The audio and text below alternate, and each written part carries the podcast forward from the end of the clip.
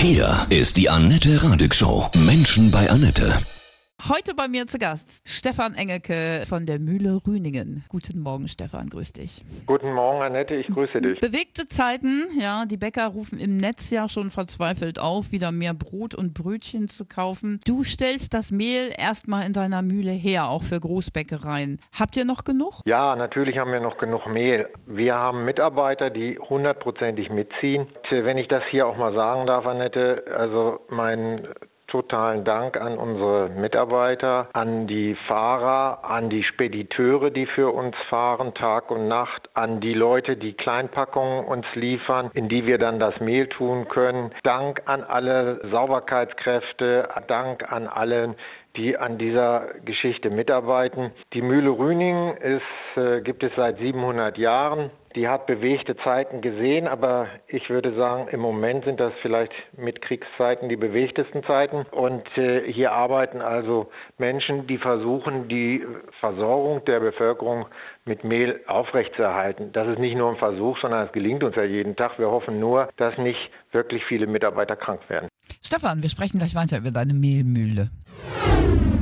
Stefan Engelke von der Mühle Rüningen ist heute bei mir. Er produziert das Mehl für unsere Bäcker. Als du von Corona erfahren hast, wie schnell hast du, Stefan, realisiert, dass auch dein Unternehmen eventuell betroffen ist? Also wir haben von Anfang an das natürlich als Lebensmittelbetrieb sind wir besonders sensibilisiert für sowas und wir haben von Anfang an die Situation verfolgt und haben hier sofort auch einen Pandemierat im Unternehmen eingesetzt. Wir sind an vier Standorten tätig. Wir sind in Gelsenkirchen, in Braunschweig-Rüningen, in Salzgitter und in Celle und haben das auch koordiniert zusammengefasst hier in Braunschweig. Wir haben sofort alle Sicherheitsmaßnahmen ergriffen, die in einem Lebensmittelbetrieb sowieso schon sehr weitgehend sind. Bei uns ist natürlich im Moment das Allerwichtigste, dass die Lieferketten erhalten bleiben. Das heißt, dass die Landwirte zu den Genossenschafts- und Landhandelslegern fahren können, dass wir von dort aus weiter versorgt werden zu unseren Mühlen, was hier in, in Braunschweig hauptsächlich mit Lastwagen, aber auch mit der Eisenbahn passiert.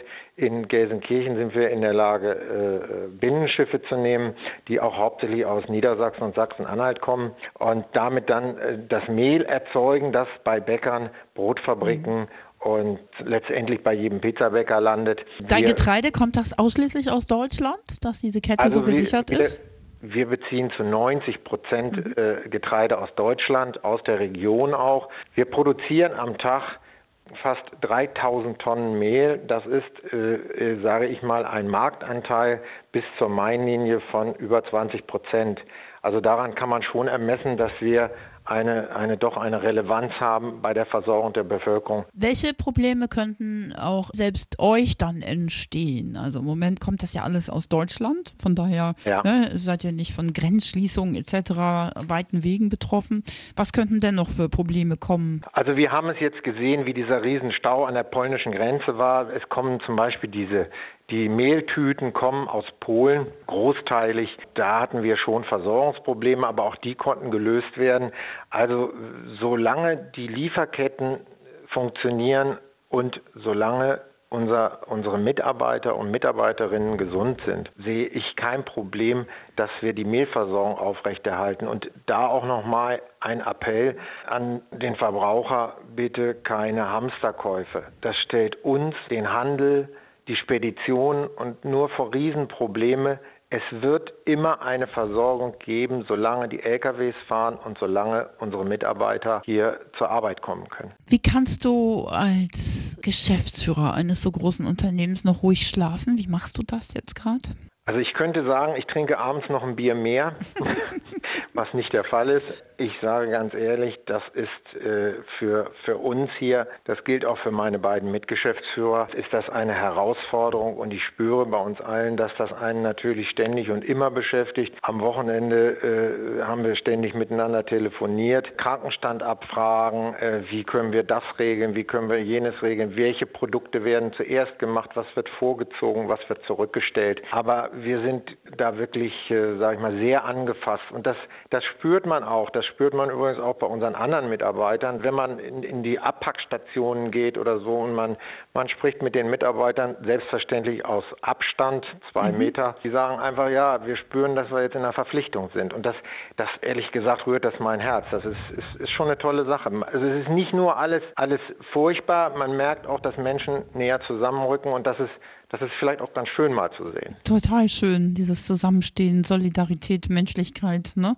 Also auch gerade in großen Betrieben ein ja. schönes Zeichen. Dennoch, was forderst du von der Politik für euch Unternehmer auch, für die Umsatzeinbußen? Im Moment ist es, ist es natürlich, ist die Politik unglaublich gefordert. Aber es gibt für diese ganze Geschichte ja auch keine Blaupause. Also dem einzelnen Politiker Verfehlungen vorzuwerfen oder auch Forderungen zu stellen, ist natürlich eine schwierige Sache, denn im Grunde genommen sind wir alle relativ unvorbereitet in diese Geschichte reingestolpert und äh, im Grunde genommen glaube ich, ist es schwierig, den einzelnen Politiker jetzt anzugehen. Ich glaube, dass der ein oder andere Politiker gerade in der Krise jetzt Führungsqualitäten zeigt. Mhm. Natürlich muss, muss der Mittelstand in Deutschland muss mit Geld geholfen werden. Wie weit das ein Siechtum verlängert oder wirklich zum Erfolg führt, weiß ich nicht. Aber im Großen und Ganzen glaube ich, ist erstmal sind die richtigen Schritte eingeleitet worden. Hoffst du sehr, dass das dann so bis nach Ostern alles wieder gelockert wird und wir so ein bisschen in eine Normalität gehen?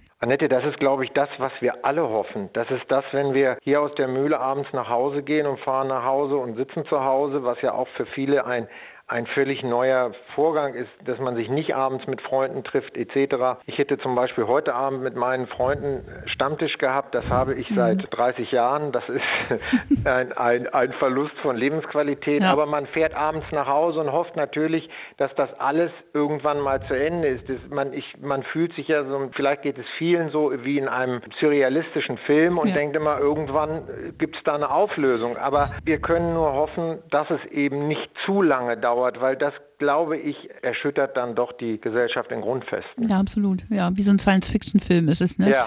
Du, ihr ja. könntet ja heute Abend auch zusammen alle per Video euch zusammenschalten und ein Bierchen gemeinsam aufmachen. Das hätte doch auch wieder was. Ja, FaceTime ist mittlerweile ja. vielleicht der Kneipentisch geworden. Ähm, ich hoffe aber, dass wir das irgendwann mal wieder real erleben dürfen. Mhm. Nochmal zusammenfassend, was willst du allen sagen? Ich kann nur appellieren, jeder Verbraucher soll sich überlegen, welche Mengen er wirklich braucht. Es gibt keine Versorgungsexpässe, solange unsere Lieferketten funktionieren in Brot, Brötchen. Aber solange wir das Mehl liefern können, solange wird es auch Brot im Regal geben und natürlich auch bei den handwerklichen Bäckern, die sicherlich auch dringend Kundschaft brauchen, denn man muss ja auch einsehen, den Bäckern fallen alle Kaffee- und Snack-Umsätze mhm. ziemlich weg und die müssen jetzt wirklich vom Brot und Brötchen auch leben und da sollten, sollte der Verbraucher auch mit unterstützen, glaube ich. Hast du ein Lebensmotto, was dir schon immer durch Krisen geholfen hat? So eins, was immer da war für dich, von deinen Eltern, Großeltern oder so? Also ich glaube, die Familie gibt jetzt unglaublich viel Rückhalt und äh, man soll auch mit Zuversicht nach vorne gucken. Also wenn wir jetzt alle den Kopf in den Satz stecken und sagen, es hilft uns sowieso keiner,